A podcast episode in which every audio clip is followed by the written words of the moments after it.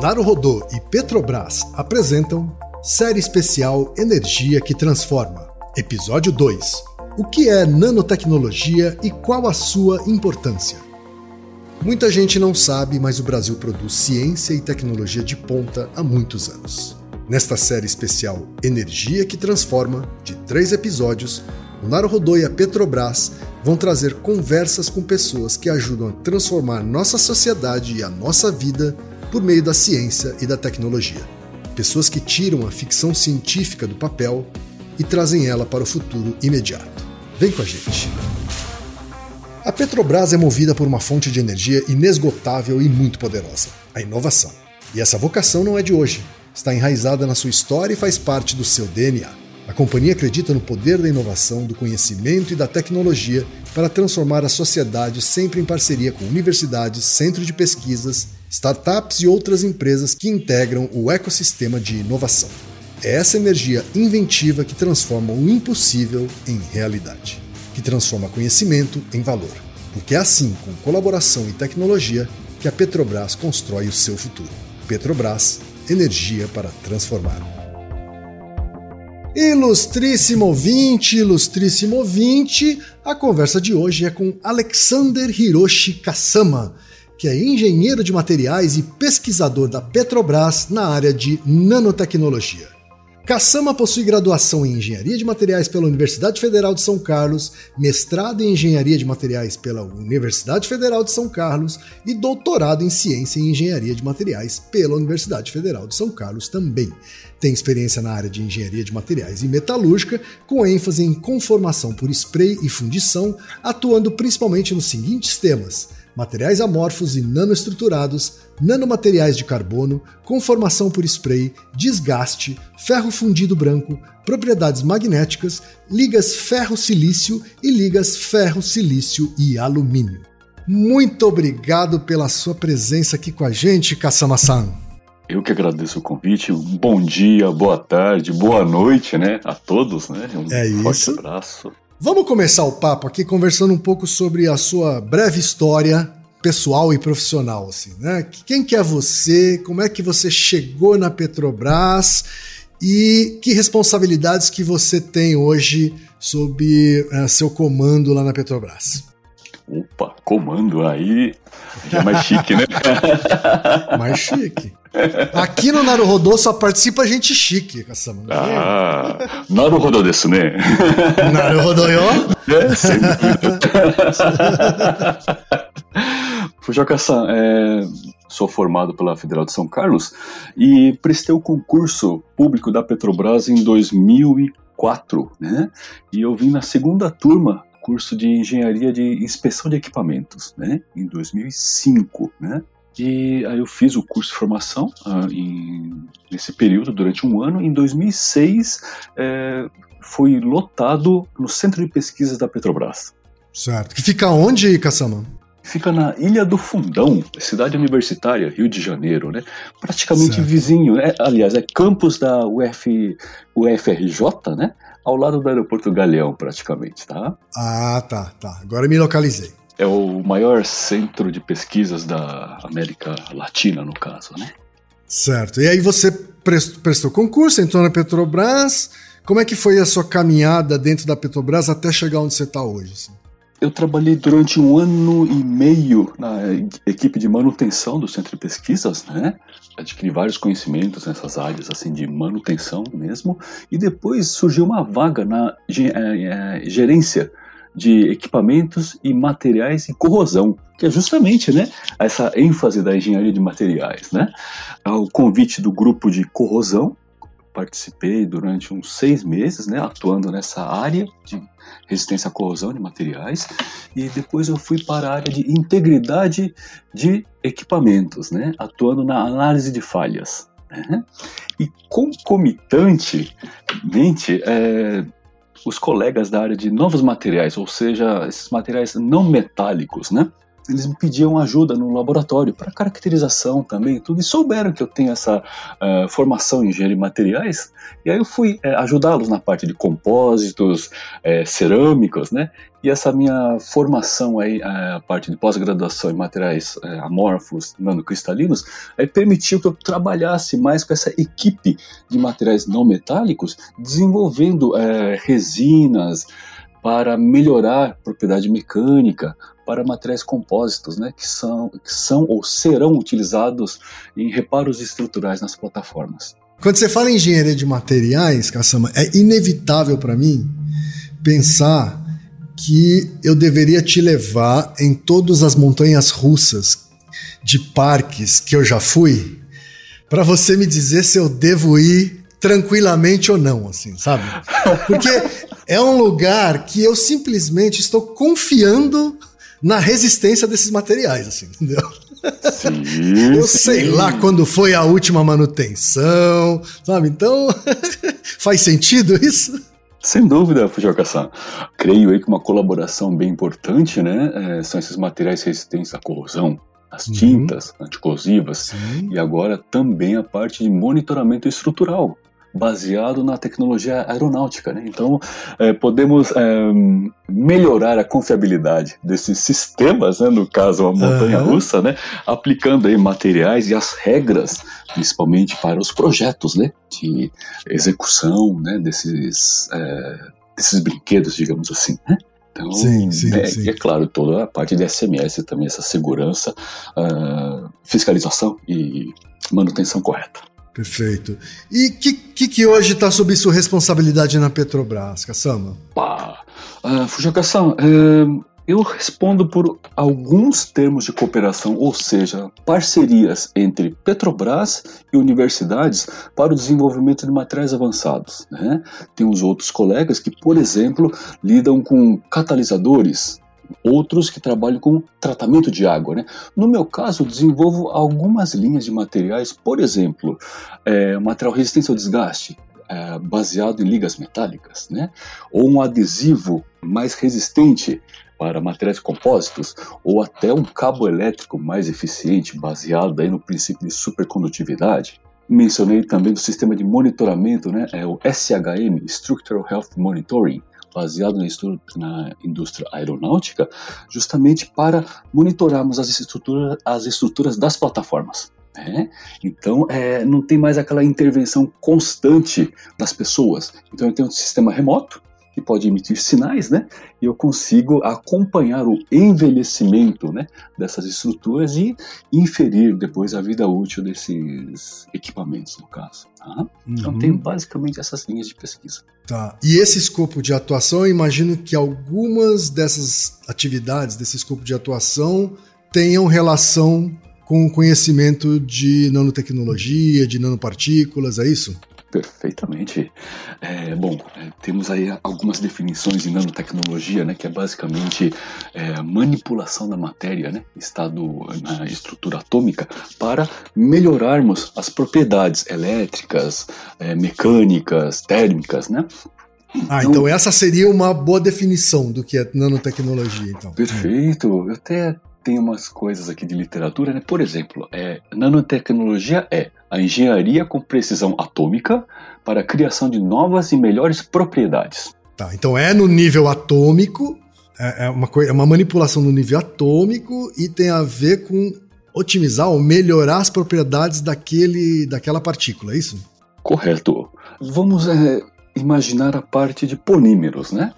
É, no caso, é, a, essa adição de nanopartículas formam um nanocompósito. Então eu tenho esse é, material nanoestruturado que é muito resistente, né, que eu insiro nesse material polimérico, numa tinta ou numa, num adesivo. Então essa ótima resistência da nanopartícula ela é transferida para o material base, né? O que eu costumo comentar com os colegas, né? É, ao aumento da área superficial disponível para que a matriz do material que eu vou inserir, ela consiga absorver melhor essas propriedades, né? E no conjunto eu tenho essa elevação, né? Vamos fazer uma gelatina, Fujaca-san? Tá, ok, vamos. Vamos pegar nossa caixa d'água lá, mil litros de gelatina. Vamos pegar uma rapadura. Colocamos, só que a rapadura ela tá bem condensada, fica só num canto, né? Então aquela, o dulçor fica concentrado só naquela região e algumas pessoas serão beneficiadas com esse dulçor, né? Nessa sobremesa. Agora, com a nanotecnologia, o que, que eu faço? Eu pico, eu faço partículas desse, dessa rapadura e transformo num açúcar, no caso, né? Eu consigo uhum. distribuir por todo o volume, né? Esse dulçor Perfeito. e aí essa propriedade, ela é transferida para Uh, toda a matéria no caso, né, naquele volume. E assim. Então é mais ou menos é mais ou menos essa analogia aí que acontece com nanopartículas em cima de um polímero, por exemplo, é isso? Perfeitamente. Ah, eu tinha imaginado uma outra metáfora que eu acho que não é o caso. Eu, estava pensando no velcro e a nanopartícula, ou as nanopartículas ajudando a aumentar a quantidade de pelinhos do velcro ou de pelinhos do outro lado do velcro para que a a que o grude fosse é, fica ainda mais forte, assim, sei lá, ainda mais. Faz sentido? Assim? Sem dúvida. Não, eu, ah, é? Acho que a analogia é até melhor que a minha, viu? é, às vezes eu dou essa sorte, viu, Cassam? Porque eu, eu tenho que ficar conversando com um cientista e tentar fazer uma, uma, uma analogia que eu entenda e que eu consiga explicar para minha mãe, então, então a gente vai treinando nisso, né? Mas adorei, adorei. E, e, quais são as principais aplicações da nanotecnologia? E aí a gente não precisa nem se restringir, evidentemente, à, à indústria da Petrobras, mas assim, é, é, como um todo, assim, onde que a, a, nanotecnologia já está presente hoje na vida das pessoas? Fujacação, o exemplo mais prático que temos no nosso cotidiano é o celular, né? Então essa tela com tratamento superficial, né, já envolve a nanotecnologia, a própria uh, o chip né, baseado nas trilhas para a condutividade elétrica, essa troca de informações, tudo, tudo na escala nanométrica, né? No futuro, já a bateria baseado em grafeno, que é um nanomaterial, né? Leve, certo. resistente e que consiga é, consegue né, acumular mais energia possível por é, volume, né? Grafeno é uma palavra que eu já ouvi em outras ocasiões. Me explica o que é grafeno. Ele é basicamente oriundo do grafite, né? Esse é o material do lápis mesmo, né? Certo. Uh, vamos imaginar que o grafite ele é um livro, tá? Aquele volume compacto, né? E eu consigo certo. tirar folhas por folhas, individualmente. Essa folha é o grafeno uma estrutura basicamente de carbono, né, bem ordenada, que possui essas propriedades é, ótimas, né, tanto em condutividade térmica, elétrica e mecânica, né, e tratamento de água também no caso. Tá? Entendi, entendi. Então ele é uma unidade menor do grafite, assim, e, e... Perfeito. E aí pode ser melhor manipulado, assim. Perfeito.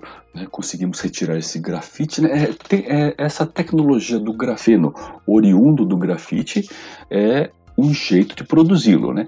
Tem um outro jeito que é pegar um gás, um hidrocarboneto, e temos uma superfície adequada, que conseguimos depositar esse gás, ele forma essa estrutura do grafeno, que é uma estrutura de colmeia, no caso, né? É, são hexágonos certo. de carbono, né?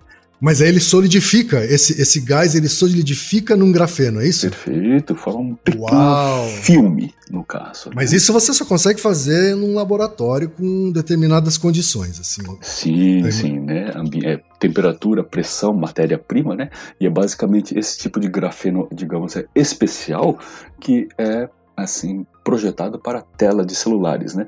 Enquanto certo. que para é, materiais poliméricos, aditivos nanoestruturados, podemos utilizar o grafite, é, ori, é, grafeno oriundo do grafite mineral, que é mais barato. Ah, entendi. É mais barato extrair o grafeno a partir do grafite do que fazer essa, esse processo de gás aí, etc. Naruhodo. Uhum. Entendi, tá certo. E então é, é correto dizer que hoje quase que todos os produtos eletrônicos que contêm é, é, esses componentes microeletrônicos aí, eles, eles têm nanotecnologia envolvida, sim? Sim, sim, sim. é, basicamente um chip, né? Chip é nanotecnologia pura, no caso, né?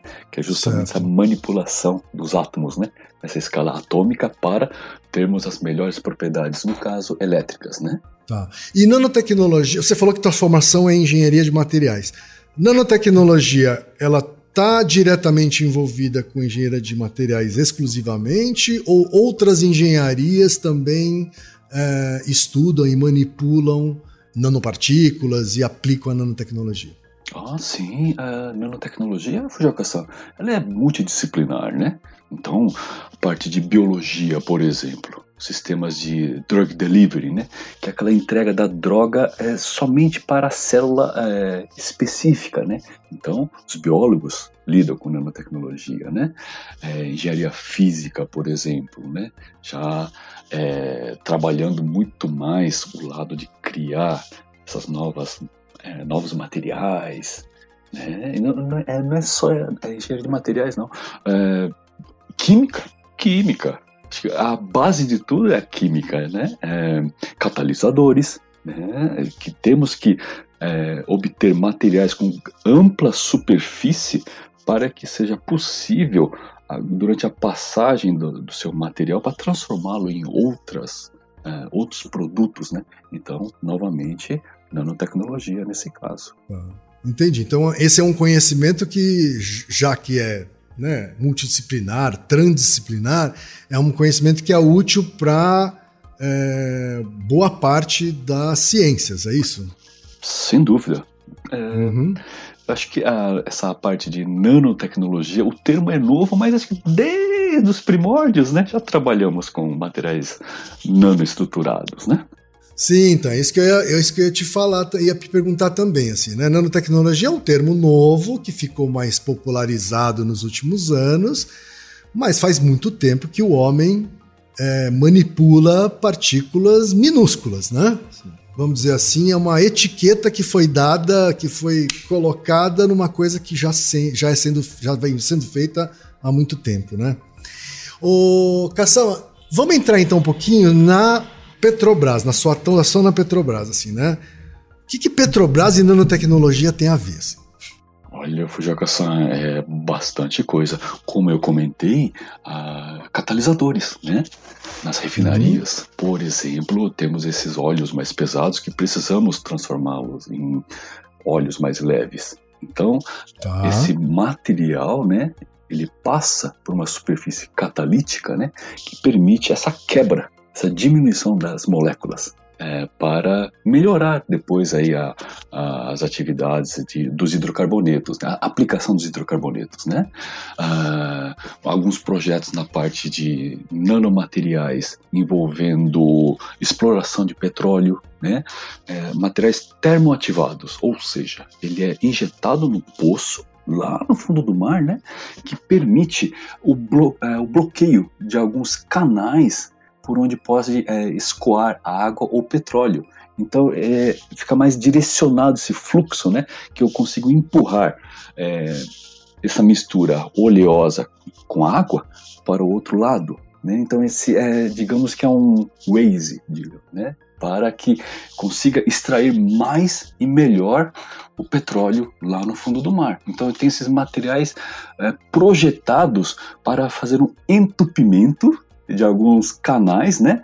Eu, aí eu consigo é, otimizar tanto recurso de pressão, né, para empurrar esse fluido de um lado para sair no outro. Uh, como eu comentei também, essas, os nossos desenvolvimentos na gerência de tecnologia de materiais de corrosão, uh, tintas anticorrosivas também, uh, adesivos mais eficientes, onde eu consigo grudar melhor o reparo né, na superfície metálica. Uhum.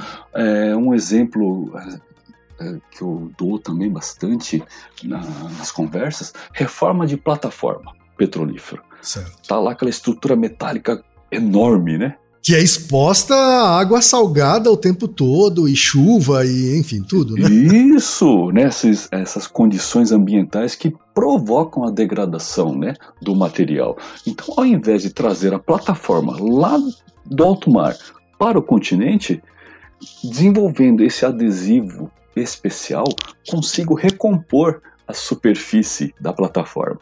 Né? Ao invés de cortar hum. e soldar novas chapas de aço, é, eu faço um lixamento, né? preparo essa superfície e colo esses reparos, né? E eu consigo promover então a resistência dessa superfície né, da plataforma para é, produção é, em alto mar mesmo. Então eu não preciso trazê-la até o continente, eu faço lá. Ah, sensacional. Aí economizo sem dúvida, porque eu imagino o trabalho que dá você desmontar a plataforma, trazer até o continente, fazer a manutenção, levar de volta, montar de novo, né? Quer dizer, é uma economia de tempo, de esforço, Sim, né? Assim, uhum. Perfeito. Ah. E, mas você estava falando antes dos adesivos, né? Eu fiquei imaginando aqui. Então, muitos reparos em metais, né, é, que fazem parte lá da estrutura de uma estação petrolífera, de uma estação de, de extração de petróleo. Muitos dos reparos são feitos com adesivos, é isso? São adesivos é, é com, que são otimizados aí com essas nanopartículas e que elas tapam buraco, é isso? Elas cobrem partes é, é, é, que estão enferrujadas? Como é que é isso? Opa, sim, sim, Fujioka-san, é, temos aí o nosso grupo né, é, de pesquisa uhum. em materiais compósitos. É, por exemplo, tubulações por onde passam fluidos. Vamos colocar, vamos exemplificar com água, né? Lá na uhum. plataforma. Então, certo. conforme mencionado, naquele ambiente hostil, né? Sim. Temperatura, é, sal. Então a tubulação ela começa a perder espessura por causa da corrosão, né? Certo. Então é, é feito essa preparação superficial, retiro essa corrosão, depois uhum. passo esse adesivo, né? E vou enrolando, no caso, mantas de fibra de vidro ou fibra de carbono para que essa tubulação volte a ter aquela resistência é, mecânica para certo. suportar as atividades operacionais.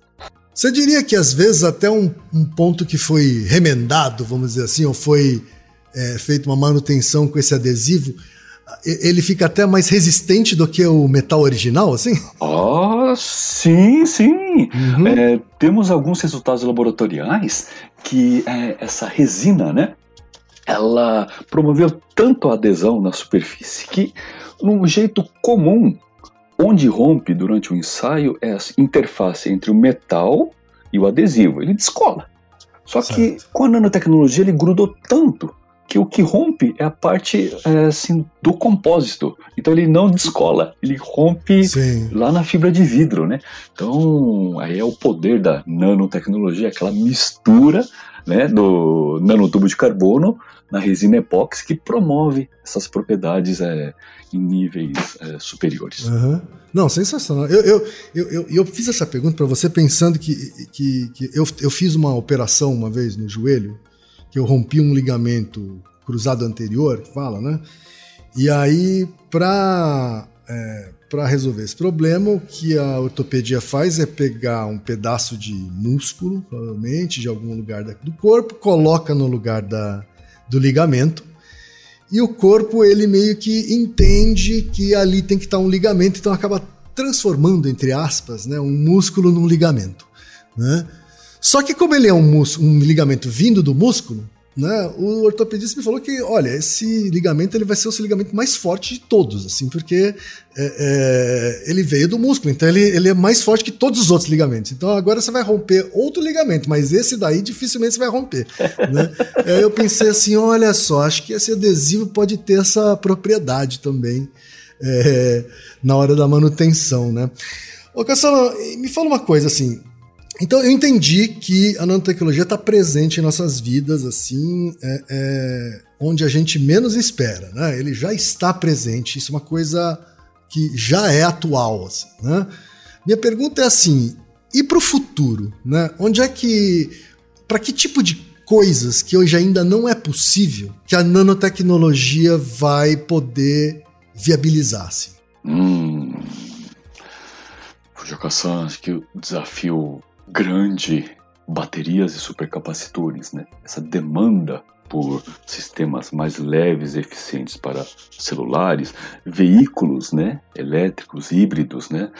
É, porque a gente caminha para um mundo onde a energia elétrica vai substituir parte né, da, de outras fontes de energia, só que bateria sempre foi um desafio. Né? Se é um desafio para a Apple fazer baterias que duram mais e que sejam mais leves, então é, é um desafio para todo mundo, assim, né? Naruhodo. Hum, é uhum. muito. É, a questão energética, é, tratamento de resíduos e água também. É, a água, ah. que é o ah. princípio básico da vida também, né? Então essa a reciclagem de água através de nanotecnologia, essas membranas especiais com grafeno, o grafeno ele tem essa característica que esse o anel, esse hexágono é, formado pelos átomos de carbono, permite a passagem da molécula de água. O tamanho é compatível com a molécula de água. Então é um ah, filtro eficiente. Assim, isso estou falando fisicamente, assim, a, a, a, a, molécula de água cabe numa, num hexágono de grafeno, é isso? Isso! Uau! né? Então ele pode ser um filtro de água mesmo. Sim, assim. sim. É, vários institutos aí ao, ao, redor do mundo, né, trabalhando aí para melhorar é, esse tipo de material para justamente filtrar água do mar. É, para a Petrobras também é importante termos esse tratamento de água, né? Quando o, o petróleo ele é obtido, né, lá do, do poço, ele é uma mistura, né, de petróleo com gases e água salgada. Então, é, e essa água não pode ser descartada, né? Então tem que fazer um certo. tratamento para depois é, colocá-la novamente no ambiente. Então, esses filtros mais eficientes são é, desejáveis, né? Porque eu já conversei com biólogos, por exemplo, né, uhum. que estavam me, me, contando sobre tecnologias que já existem também de, é, não sei nem como chamar, é uma bionanotecnologia, sei lá, que são seres invisíveis a olho nu, né?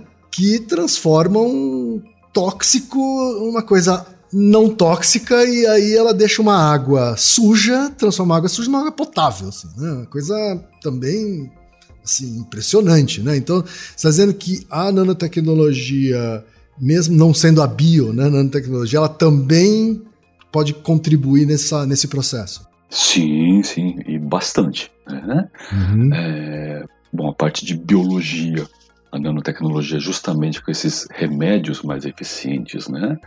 É, agricultura também, é, desenvolvimento de defensivos mais eficientes, onde é possível utilizar em menor quantidade, é, adubos, né? Tá, perfeito, importante isso. Sim, fertilizantes inteligentes, digamos assim, né?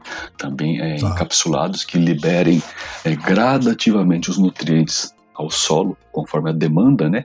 Essa quantidade de chuvas, umidade, então ela acaba é, sendo um material programável para uhum. melhorar uh, o crescimento de plantas, é, eletroeletrônica, conforme mencionamos. Ah, tem um exemplo de um cimento. Cimento. Cimento. Cimento, Fujoka-san. É, hum. Eu sou esse interlocutor técnico né, da Petrobras com a UFMG. É um projeto Petrobras ANP, junto com o BNDES né, e a uhum. Intercement. Tá? É uma, uma cimenteira, no caso, né?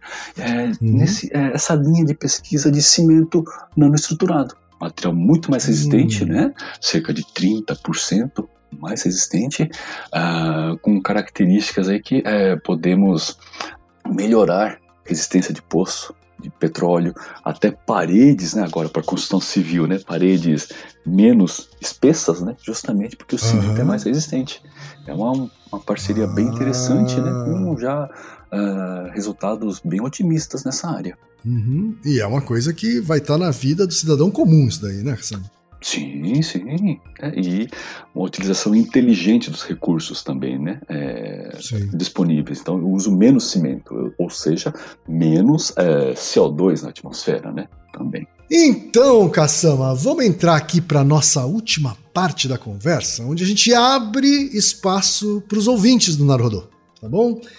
Eu selecionei aqui duas perguntinhas de ouvintes, Cassama. Primeira pergunta é do Eloy Pinheiro Bandeira do Brasil, que é o arroba Eloy Pinheiro no Twitter.